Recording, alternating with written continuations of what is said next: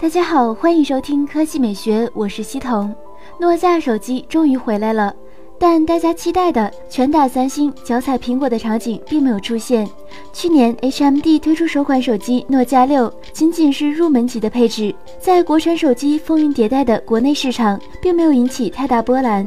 显然，传闻中的旗舰诺基亚九才是今年的重头戏。日前，外媒曝光了诺基亚九的工程机谍照。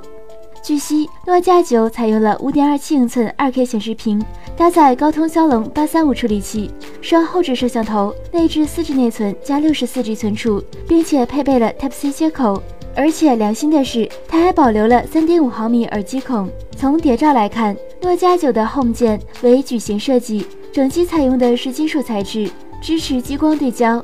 从配置来看，诺基亚九妥妥的真旗舰。据外媒报道。诺基亚九在美国市场的售价将达到五千元水平，其对标的就是三星 S 八和苹果十周年新机。这个价位你会考虑购买吗？第二条新闻来看摩托，自从去年 Moto Z 和 Z Play 发布之后，摩托在国内市场一直没有动静。临近年中，Moto 终于迎来了二零一七年第一款重磅新品 Moto Z2 Play。日前，工信部网站出现了 Moto Z R Play 的真机证件照。和预期的一样，Moto Z R Play 的外观与上一代基本一致，依旧是模块化设计。细节方面，Moto Z R Play 由原来的方形 Home 键变成了腰圆形。配置方面，Moto Z R Play 采用了5.5英寸 1080P 显示屏，搭载了骁龙626处理器。内置四 G 内存加六十四 G 闪存，一千二百万像素加五百万像素摄像头组合。以上配置相较上一代只是一个小幅度提升。然而最令人意外的是，Moto Z2 Play 的电池容量竟然缩水至两千八百二十毫安时，相较上一代三千五百一十毫安时，缩水了近七百毫安时。虽然骁龙六二六是一颗省电芯片，但在电池技术没有大幅度提升的条件下。不到三千毫安时的电池，想要追上上一代的续航水平，难度比较大。按照第一代产品的定价，Moto Z2 Play 的售价应该会在三千元左右，大伙儿会考虑吗？